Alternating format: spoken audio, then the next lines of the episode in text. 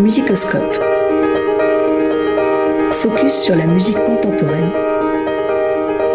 Le dernier lundi du mois à 14h sur Radio Campus Angers, 103 FM. Bonjour à toutes et à tous et bienvenue dans ce nouvel opus de Musicoscope, l'émission qui vous parle de la musique contemporaine sous toutes ses coutures. Je suis Camille, votre hôte pour cette heure, et dans l'émission d'aujourd'hui, nous allons nous pencher sur le travail de celles qu'on a trop souvent dénigrées, bridées et effacées de l'histoire de la musique, les femmes, artistes et actrices du paysage contemporain.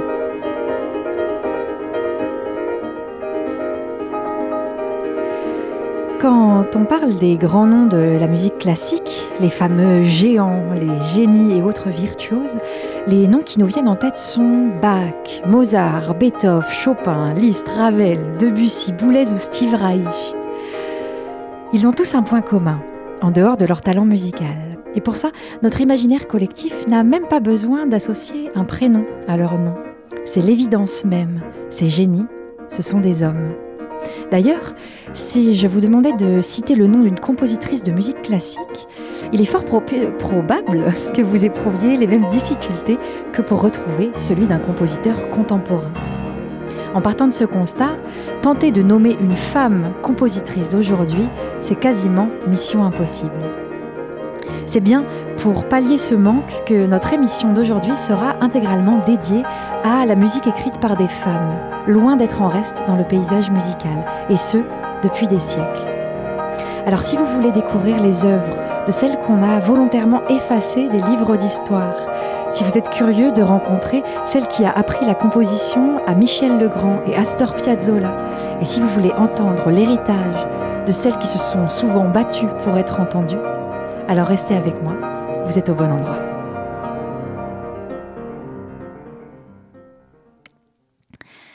La question de la place des femmes dans l'histoire de la musique est à peu près aussi obscure que celle qu'elles tiennent dans les livres d'histoire. On pourrait, au regard des tables des matières des ouvrages concernés, se demander si la raison pour laquelle on n'a jamais entendu parler d'une femme compositrice, c'est peut-être parce qu'il n'y en avait pas jusqu'il y a peu. Pourtant, les récentes recherches en la matière nous confirment que tout au long de l'histoire de la musique, les compositeurs avaient des consoeurs. Comment se fait-il alors qu'aucune d'entre elles n'ait passé la barrière du temps? Et quelles sont aujourd'hui les conséquences de cet oubli volontaire? Ce sont à ces questions que nous tenterons de répondre dans l'émission d'aujourd'hui. Nous commencerons par un tour d'horizon de quelques grandes compositrices au fil des siècles et des raisons de leur discrétion. Nous mettrons ensuite à l'honneur la musique d'aujourd'hui au travers de portraits de compositrices contemporaines. Et nous terminerons cet épisode en évoquant la question de la place des femmes artistes, compositrices et chefs d'orchestre dans le paysage musical actuel. Avant de rentrer dans le vif de notre sujet, il semble important de préciser que au cours de cette émission, nous utiliserons les termes hommes et femmes de manière générique, correspondant simplement au genre auquel s'identifie la personne concernée. Commençons donc notre périple auprès des grandes femmes de notre histoire et repartons au XIIe siècle.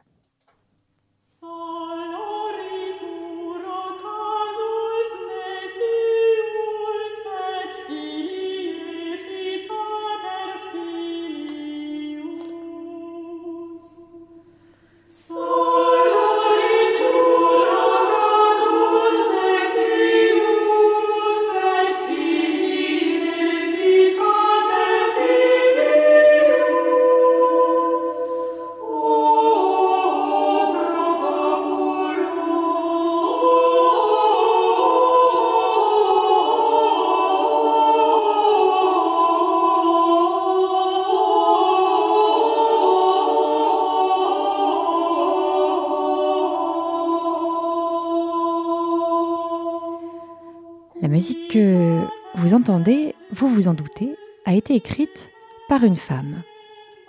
À l'écoute, peu importe le genre de la personne qui compose, ce qui compte, c'est la beauté et la pureté de cette écriture et la magnifique mise en valeur des voix. Cette pièce est tirée du Jardin des délices ou Hortus Deliciarum de Hildegard von Bingen. Cette femme exceptionnelle compose de la musique depuis le couvent dont elle est à la tête, entourée par des religieuses. Elle connaît aussi bien la littérature que la médecine, la théologie et l'herboristerie.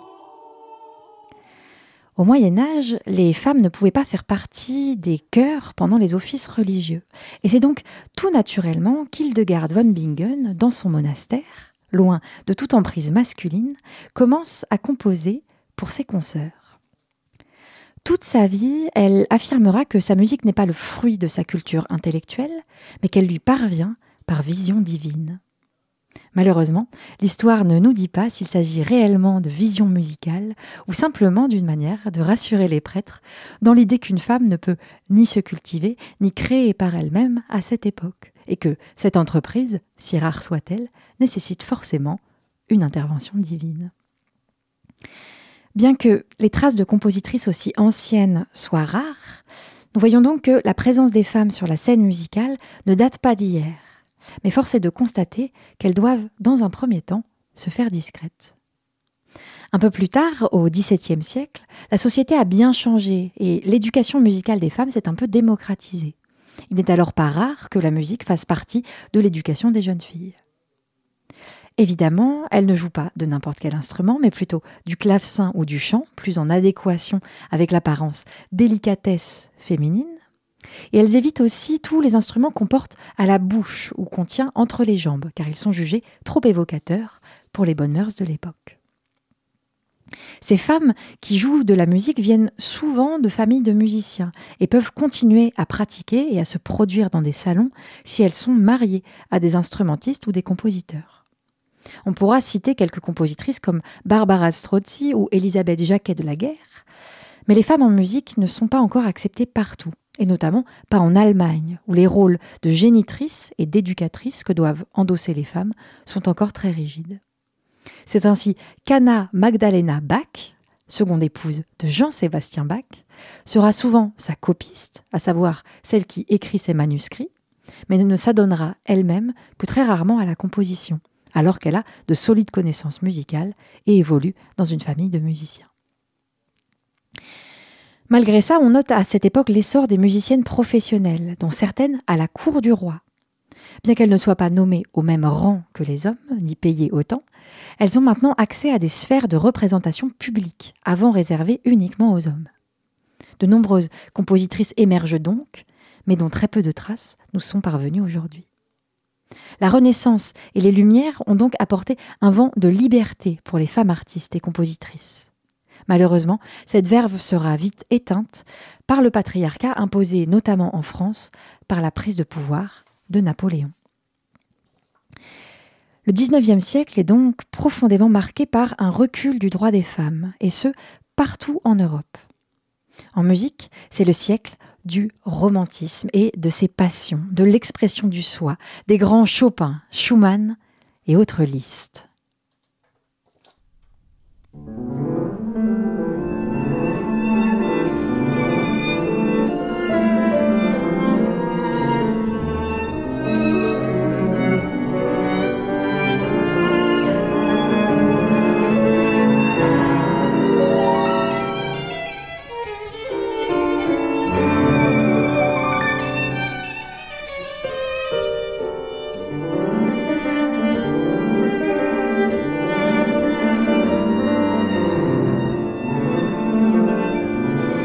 Encore, malgré des conditions d'exercice complexes, les femmes continuent à jouer, à composer et à défendre leur art.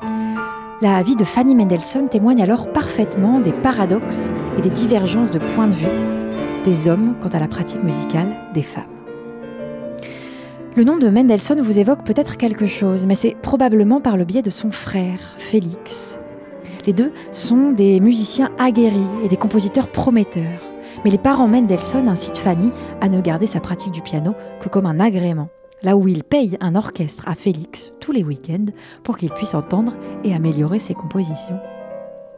Difficile donc de persévérer, d'autant que le père et le frère Mendelssohn ne cachent pas leur tentative de décourager Fanny de la musique. C'est pourtant un peu plus tard, avec le soutien de son mari, le peintre Hensel, qu'elle se remettra à écrire de la musique. Son talent pianistique et ses compositions seront alors reconnus par des compositeurs de renom comme Gounod et Berlioz, et son œuvre sera à nouveau très prolifique. On voit donc le paradoxe entre sa famille restrictive et son mari qui l'encourage dans sa pratique. Une ambivalence qui illustre bien les différentes visions de l'époque. Avec tout ça, elle ne commencera pourtant à publier ses œuvres que l'année avant sa mort, en 1846. Vous entendez ici un extrait de son trio pour piano, violon et violoncelle. Et si vous cherchez de grandes œuvres orchestrales comme celle de son frère Félix, passez votre chemin. Dans la mesure où elle n'avait pas d'orchestre pour entendre sa musique, elle a surtout écrit des pièces destinées au cercle privé des salons et pas aux grandes salles de concert. Son œuvre est donc très majoritairement composée de leaders ou chants accompagnés et de musique pour clavier. À la même époque, un autre nom qui marquera la musique romantique émerge, celui de Schumann. Tout comme les Mendelssohn, derrière le populaire Robert Schumann et ses œuvres sublimes et tourmentées, se cache également le nom d'une femme, celui de Clara Schumann. Clara Schumann, née Clara Wieck, au contraire de Fanny Mendelssohn, grandit dans une famille qui encourage énormément sa pratique musicale. Elle bénéficie des meilleurs professeurs pour devenir une musicienne accomplie et devient vite une pianiste exceptionnelle et une compositrice de grand talent. Plus tard, elle épouse Robert Schumann, lui-même musicien et compositeur. Ils composent d'abord ensemble, puis la pratique de Clara s'étiole à mesure que celle de Robert grandit. Elle ne veut pas jouer en même temps que lui quand il travaille et elle a la responsabilité de leurs huit enfants. On peut facilement comprendre la difficulté de sa situation dans sa correspondance, où elle doute régulièrement de son talent et de ses capacités de compositrice, en les justifiant par le fait qu'elles ne sont pas l'apanage des femmes.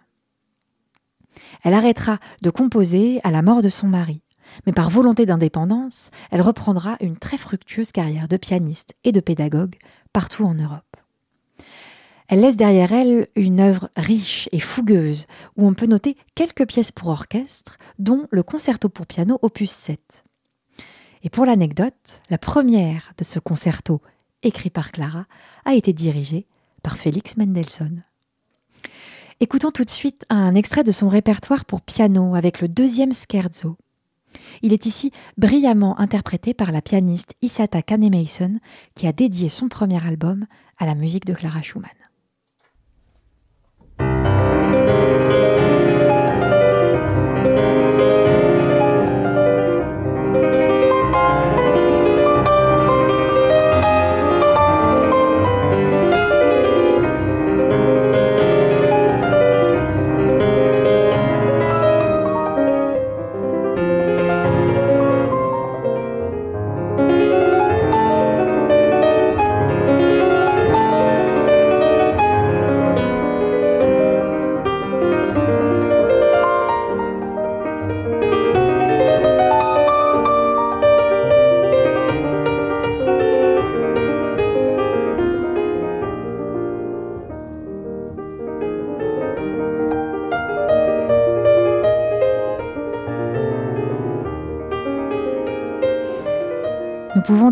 Dès maintenant constater que les compositrices n'ont jamais manqué de talent et noter par la même occasion que la musique nous est parvenue aujourd'hui depuis une perspective très androcentrée.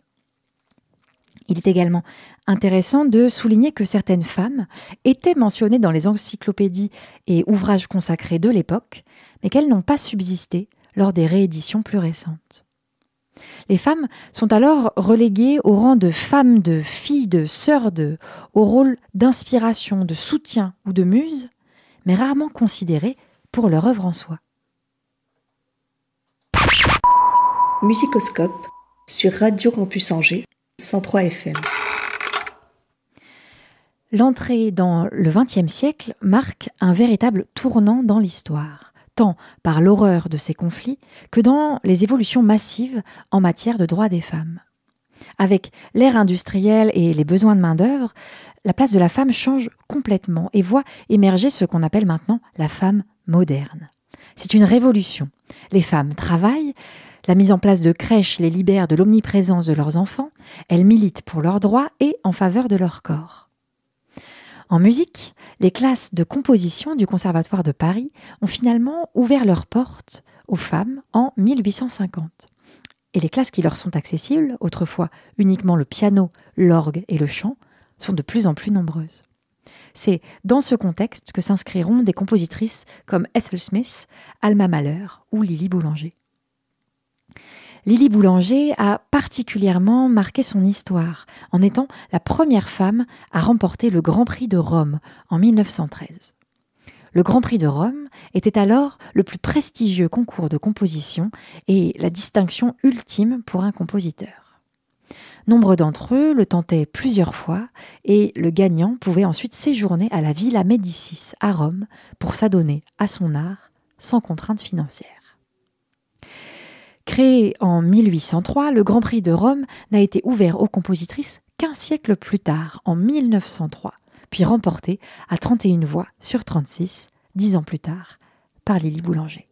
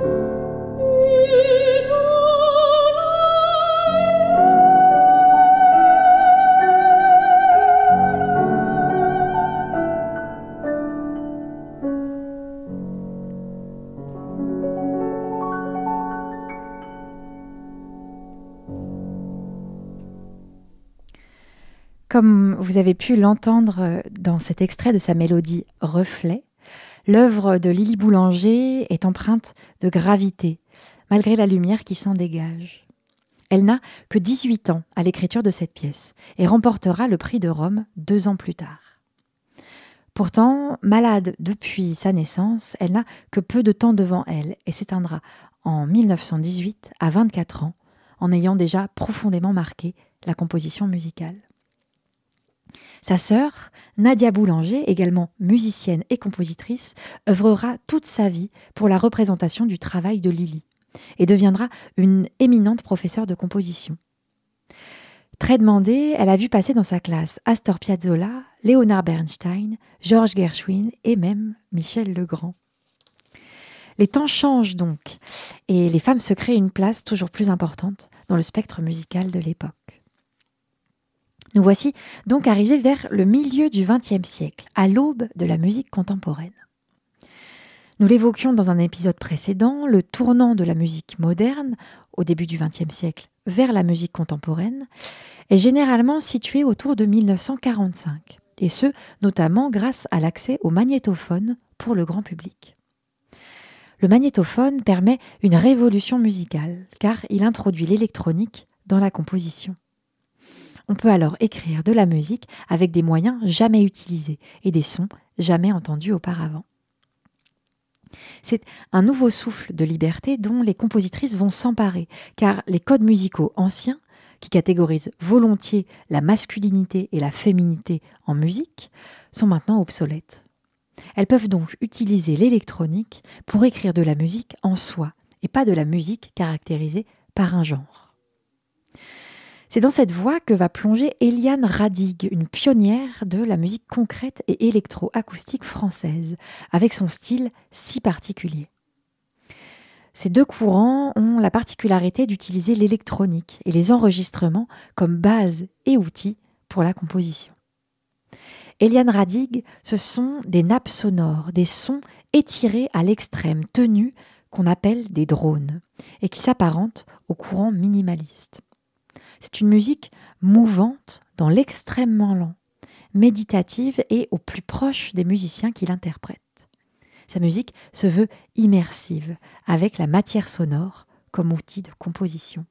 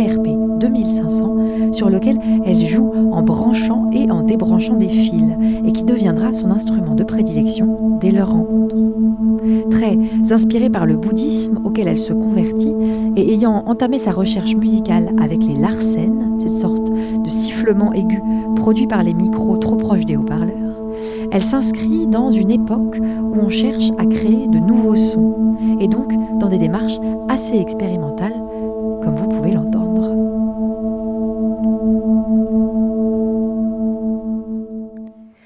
Ces expérimentations ouvrent également la porte à l'utilisation des bruits dans la composition, au théâtre musical et à la notion de performance. Il est difficile de parler des femmes influentes dans la musique contemporaine sans évoquer l'étonnant Stripsody, pensé et interprété par Cathy Berberian. Je vous invite à vous interroger sur la manière dont cette musique a pu être écrite sur une partition.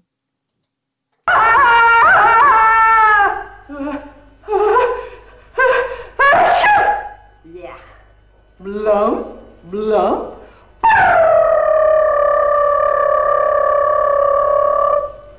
Boing! You stupid kite, come down out of that tree. Good night, squirrel. Chomp, chomp, chomp. Glam, glam, glam, glam, glam, glam, glam,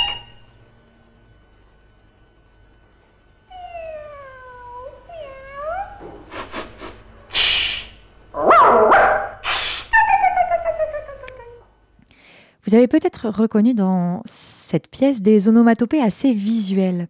Et vous auriez raison, car la partition de cette pièce est constituée uniquement de dessins de bandes dessinées, créés pour l'occasion par Roberto Zamarin. En résulte une pièce d'une grande virtuosité vocale, certes, mais surtout pleine d'humour et de références. Je vous invite à l'écouter avec la partition sous les yeux, dont vous pouvez trouver des versions sur Internet. Les images sont très parlantes, et qui sait, peut-être même que les Beatles y feront une apparition. Les compositrices du XXe siècle sont nombreuses et toutes plus intéressantes les unes que les autres. Malheureusement, le temps nous manque pour rendre honneur à chacune. Et le choix est cornélien, mais je vous propose maintenant une plongée un peu plus spécifique dans l'univers sonore de trois compositrices contemporaines encore très actives aujourd'hui. La finlandaise Kaya Saariaho, la coréenne Unsung Chin et la française Camille Pépin. Partons donc tout de suite pour la Finlande et y retrouver Kaya Saariaho. Kaya Saariaho est peut-être aujourd'hui une des compositrices les plus populaires de sa génération et l'une des plus jouées dans le monde. Ses œuvres sont appréciées pour leur subtilité, leur grande richesse et l'apparente simplicité qui s'en dégage. C'est une compositrice qui malgré sa profonde conscience des dysfonctionnements du monde dans lequel nous vivons, continue de chercher à en dépeindre la beauté. Son style musical est donc toujours empreint d'une certaine lumière, souvent diffuse.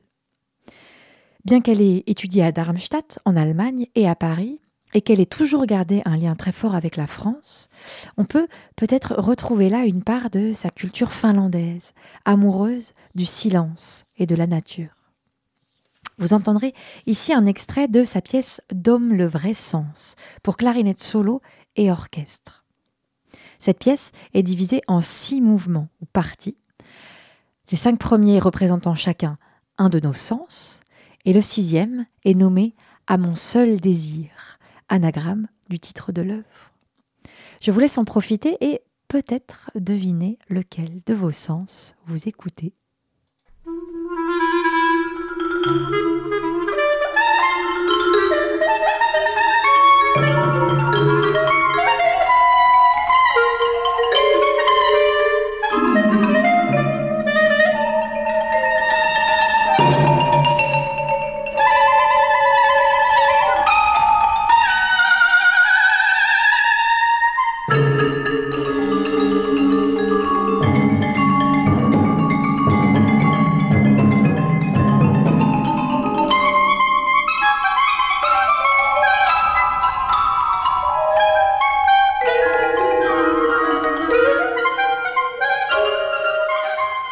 S'agissait ici du toucher, avec ses textures sonores changeantes et ses volutes mélodiques impalpables.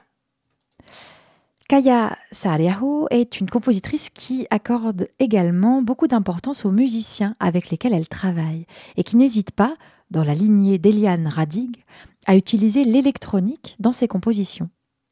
C'est ainsi qu'elle compose des œuvres portraits pour les instrumentistes dont elle est proche. C'est le cas notamment dans sa pièce Noa Noa, écrite pour la flûtiste Camilla Oitenga avec électronique. Nous en écoutons un extrait tout de suite.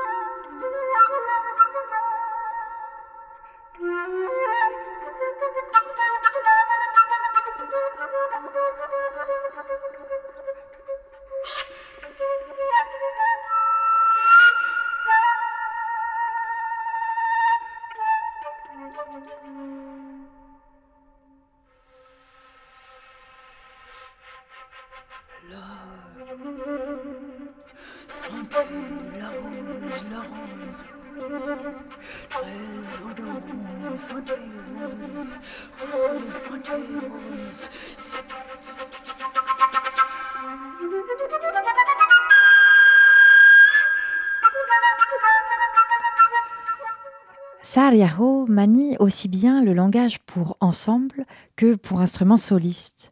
Et loin est le temps où les femmes ne composaient que de la musique destinée à être jouée dans des salons. Dans Noa Noa, on entend de temps en temps des techniques étendues et modes de jeu contemporains, à savoir des utilisations de l'instrument différentes du son clair qu'on attendrait habituellement. Sariaho associe entre autres ces techniques au terme son bruité. Elle propose d'ailleurs une nouvelle différenciation entre consonance et dissonance, non plus dans la perspective de quelque chose d'agréable ou non à l'oreille, car cette question est devenue très relative vu les expérimentations contemporaines, mais en envisageant leur différence comme celle entre le son clair pour la consonance et le son bruité pour la dissonance. C'est une proposition peut-être plus adaptée à la musique contemporaine que ne l'était la précédente. Parmi les effets utilisés par Camilla Oitenga dans Noa Noa, on entend sa voix et un texte dit dans l'embouchure de sa flûte, en utilisant les consonnes pour produire des attaques différenciées. Ça présage du rapport étroit que Saariaho entretient avec les textes littéraires, qui, s'ils ne s'entendent pas toujours à l'oreille, sont toujours proches de sa musique. C'est ainsi qu'elle compose en 2000 son premier opéra, L'amour de loin, sur un livret d'Amin Malouf. Ce texte dépeint l'amour d'un troubadour français pour une comtesse libyenne qu'il n'a jamais vue. Cette œuvre est l'occasion pour Saaliaho de célébrer les cultures d'Orient et d'Occident et de les voir se rapprocher par le biais de l'amour et de la foi. L'opéra s'achève sur une prière de la comtesse à un dieu lointain, après la mort du troubadour, venu la retrouver et ayant enfin pu la voir. Voici Si tu t'appelles Amour, tiré de L'amour de loin de Kaya Saariaho.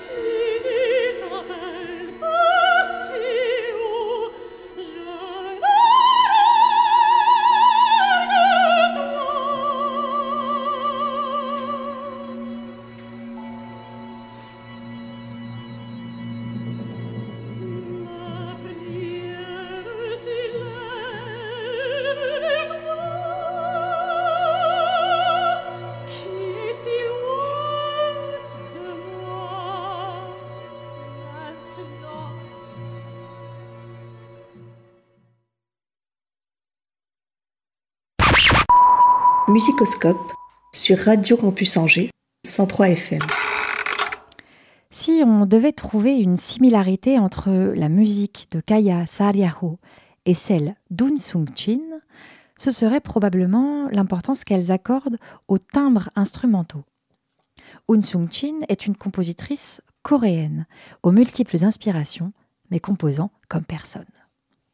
Elle dit n'écrire de la musique appartenant à aucune nationalité, sous aucun drapeau spécifique, et donc, par ce biais, se permet toutes les associations possibles dans ses œuvres. C'est ainsi qu'elle met à l'honneur, par exemple, le cheng, l'orgue à bouche, dans son concerto Sou en 2009. Ce petit orgue, dans lequel on souffle, est un instrument traditionnel chinois qui joue donc ici en soliste avec orchestre.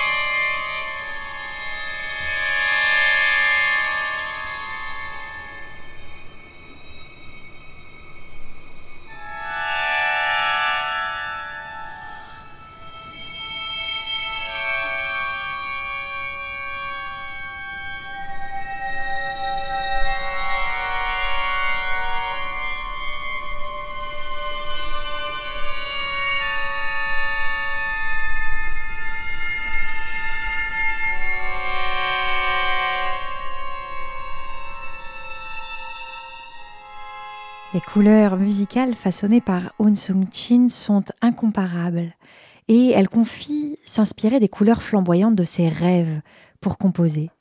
Mais on y retrouve aussi des teintes de Debussy et de gamelan, cet immense ensemble de percussions traditionnelles de Bali ou Java. Un Sung Chin joue beaucoup avec l'humour, l'ironie et l'amour de l'absurde. C'est donc tout naturellement qu'elle se tourne vers l'opéra avec Alice au pays des merveilles, d'après Lewis Carroll. Mais elle explore aussi des formes plus classiques, comme les études pour piano. Les études sont des pièces qui isolent généralement un aspect technique spécifique à l'instrument pour lequel elles sont composées. L'étude est écrite autour de cette technique et pour le piano, celles de Chopin ou de Debussy sont considérées comme des incontournables du répertoire. Un Sung Chin se prête au jeu, avec l'humour qui est le sien, dans ses six études pour piano. Voici Scalen, son étude autour des gammes.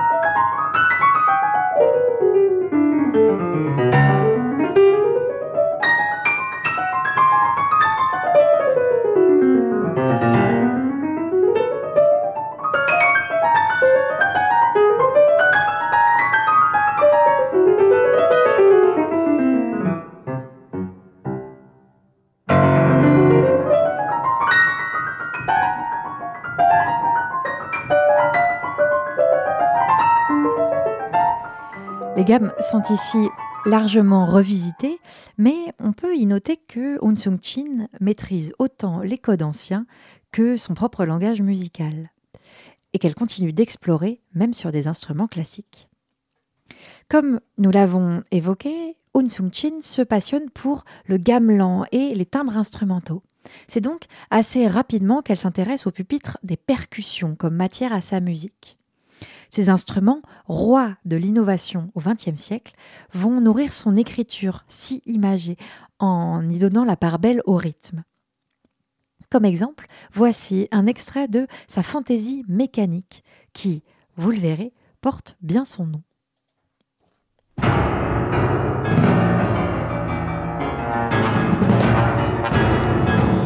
cette pièce, le rythme ne se limite pas aux percussions. On peut entendre clairement le piano utilisé ici pour ses qualités percussives et la manière dont les sons s'entrelacent entre les instruments pour n'en former plus qu'un.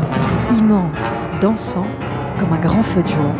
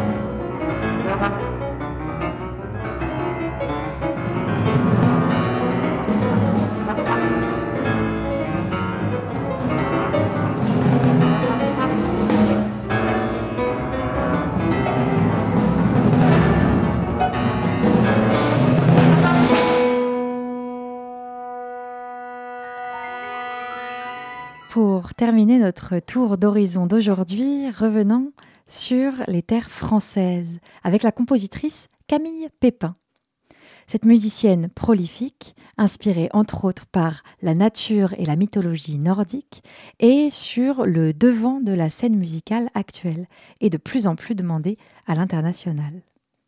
Plongeons pour démarrer dans une de ses dernières œuvres en date, Les eaux célestes, créée en 2023. Nous écoutons un extrait de son premier mouvement au titre évocateur Tisser les nuages.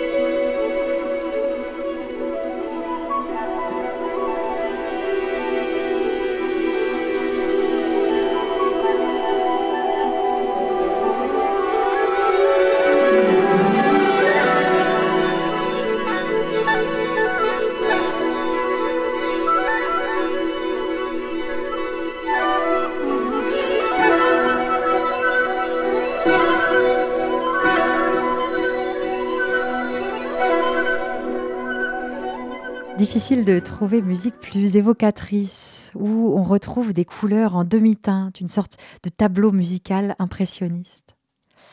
Ce voyage coloré est comme un fil rouge dans la musique de Camille Pépin, autant dans son œuvre orchestrale que dans de plus petites formations. Vous entendrez ainsi le début de The Road Not Taken pour trio avec violon, violoncelle et piano. Cette pièce a été composée en 2018 sur une commande de Radio France et le début n'est pas sans rappeler les eaux célestes. En voici un extrait par le formidable trio Sora, pour qui la pièce a été écrite.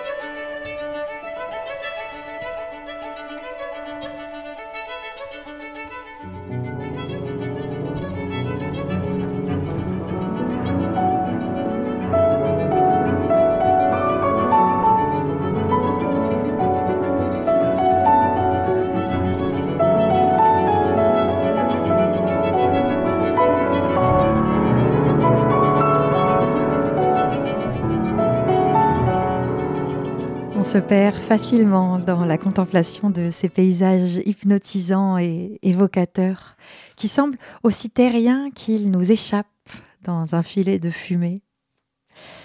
Pour clore notre rapide coup d'œil sur le travail de Camille Pépin, je vous propose d'écouter un court passage de l'éclatant L'Agnakea, de retour à l'orchestre.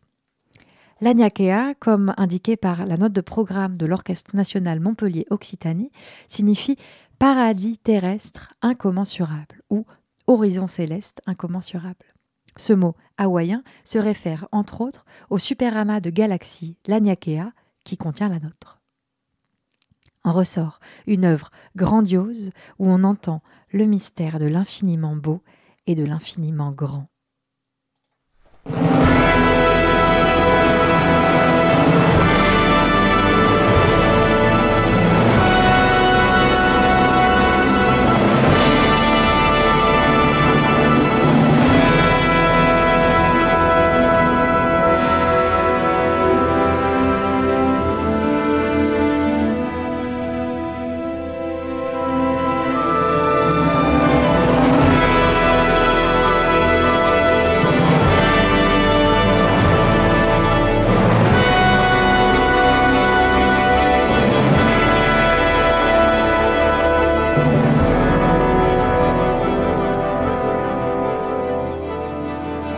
Puissance de cette œuvre est indéniable et je vous souhaite de l'entendre un jour en direct où elle doit prendre une dimension encore plus massive et fascinante. Nous voici donc déjà presque arrivés au terme de cet épisode de Musicoscope et j'espère de tout cœur que l'univers de ces compositrices vous aura parlé. Avant de nous quitter, cependant, il nous reste à dresser une esquisse de la situation actuelle en termes de place des femmes dans l'industrie musicale, et notamment en France. Car qu'elles soient compositrices, artistes ou chefs d'orchestre, et malgré les évolutions sociétales, elles sont encore bien loin d'être considérées comme l'égale des hommes. Sans même parler de la question de la différence de salaire entre les femmes et les hommes artistes, qui est encore régulièrement une problématique dans les orchestres aujourd'hui, c'est la place même qu'on laisse aux femmes dans les ensembles qu'on peut questionner. Notons d'abord que dans les années 70, l'utilisation d'un paravent pour les auditions de concours d'entrée dans un orchestre s'est démocratisée permettant enfin de faire des auditions à l'aveugle et donc de juger les musiciens sur leur habileté musicale et non par le biais de leur genre. Il a été démontré que, suite à la mise en place de ces paravents, le nombre de femmes qui passaient au deuxième tour d'un concours augmentait de 50% et de 30% au deuxième tour. De quoi laisser songeur sur les discriminations passées. Mais non contente d'être prise dans l'orchestre, la musicienne doit ensuite être titularisée sur son poste, sous réserve d'être validée par le chef et par l'orchestre après une période d'essai. Inutile de vous préciser que le paravent n'est plus de mise pendant cette période et que cela rouvre la porte à toutes les formes de sexisme possibles et imaginables. On retiendra alors les mots d'Herbert von Karajan, un des chefs les plus populaires du XXe siècle. La place d'une femme est dans la cuisine, pas dans un orchestre symphonique. Ça donne le ton.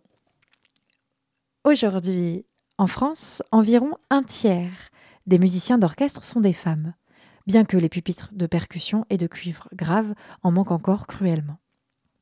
Pour autant, 8 solistes sur 10 sont encore des hommes dans la programmation musicale des orchestres parisiens. Et la programmation de musique composée par une femme dans les orchestres s'élève au chiffre faramineux de 1%. Seul 1% des œuvres programmées est écrit par une femme, et ce, toute époque confondue. Notons enfin que dans le paysage musical français, on commence à voir des femmes diriger des orchestres. Elles sont alors chefs invitées, chefs principales ou chefs de l'orchestre qu'elles ont elles-mêmes créé. Pourtant, la première nomination d'une femme à la tête d'un orchestre national français en tant que chef titulaire date de 2020. Il s'agit de la chef Déborah Waldman à la direction de l'Orchestre national d'Avignon. Pour finir, nous pouvons également souligner que la critique musicale ne traite pas toujours de la même manière les hommes et les femmes. On mettra souvent en valeur la grâce et la finesse du jeu d'une femme, là où celui d'un homme sera qualifié par sa puissance et sa virtuosité. D'ailleurs, si une femme a un jeu puissant, on dira probablement qu'elle joue comme un homme. Ces constats sont évidemment sans même parler des commentaires apparemment indispensables car quasi systématiques sur la tenue qu'elle porte ou qu'elle devrait porter. Notre société évolue évidemment et ces problématiques misogynes tendent à s'amenuiser avec le temps, et ce, pour le meilleur. Pourtant, elles ne sont encore que trop visibles dans le paysage musical actuel, et je ne peux que vous inviter à soutenir le travail de nos formidables artistes qui, encore aujourd'hui, se battent pour que leur travail soit reconnu pour ce qu'il est, au même titre que celui de leurs collègues, et pas au travers du filtre de leur genre ou de leur physique. Un grand travail reste également à faire pour la revalorisation des compositrices et musiciennes d'hier, car elles n'ont pas été oubliées, mais bien effacées de l'histoire, bien souvent écrites par leurs confrères. C'est donc avec beaucoup d'espoir et de bonheur que j'ai pu, pendant la préparation de cet épisode, m'appuyer sur des travaux de plus en plus nombreux et variés qui parlent et mettent en valeur des femmes dans le monde musical. Je vous conseille ainsi les excellentes chroniques d'Ariette Delalleux sur France Musique, l'épisode En musique, les zones donnent le la du podcast Les couilles sur la table, présenté par Victoire Tuaillon, les leçons d'André Manoukian sur la chaîne YouTube Rifix, le site Présence Compositrice, une base de données et de recherche entièrement dédiée aux femmes, à la musique des femmes, et enfin l'indispensable ouvrage de Guillaume Kosmiki, compositrice, l'histoire oubliée de la musique, paru en 2023 aux éditions Les mots et le reste, sur lequel je me suis largement appuyée pour la préparation de cet épisode. Nous sommes maintenant arrivés au terme de cette émission de Musicoscope et je vous remercie de l'avoir écoutée jusqu'au bout. Vous pouvez la retrouver ainsi que les précédentes sur le site de Radio Campus Angers sur la page de l'émission. Vous y trouverez un article dédié à cet épisode avec toutes les références citées précédemment, ainsi que quelques pièces de compositrices que nous n'avons pas pu évoquer aujourd'hui pour continuer votre voyage. N'hésitez pas à m'y laisser un commentaire avec vos impressions sur l'émission. Je serai ravie de vous lire et d'échanger avec vous sur le sujet. Cet épisode est le dernier de cette saison sur Radio Campus Angers et je vous remercie pour vos retours et vos conseils réguliers. Nous nous retrouvons tout de même lundi prochain, lundi 26 juin à 14h pour un épisode hors série, la playlist de l'été à la sauce contemporaine. Merci également à Étienne et Hugo pour leur accueil et leur aide à la technique. Je vous souhaite une excellente fin de journée et on se quitte avec Missy Malsoli qui met sa pierre à l'édifice du très prisé Quatuor à cordes dans Enthusiasm Strategies, composé en 2019 avec quelques mots empruntés à Simone de Beauvoir.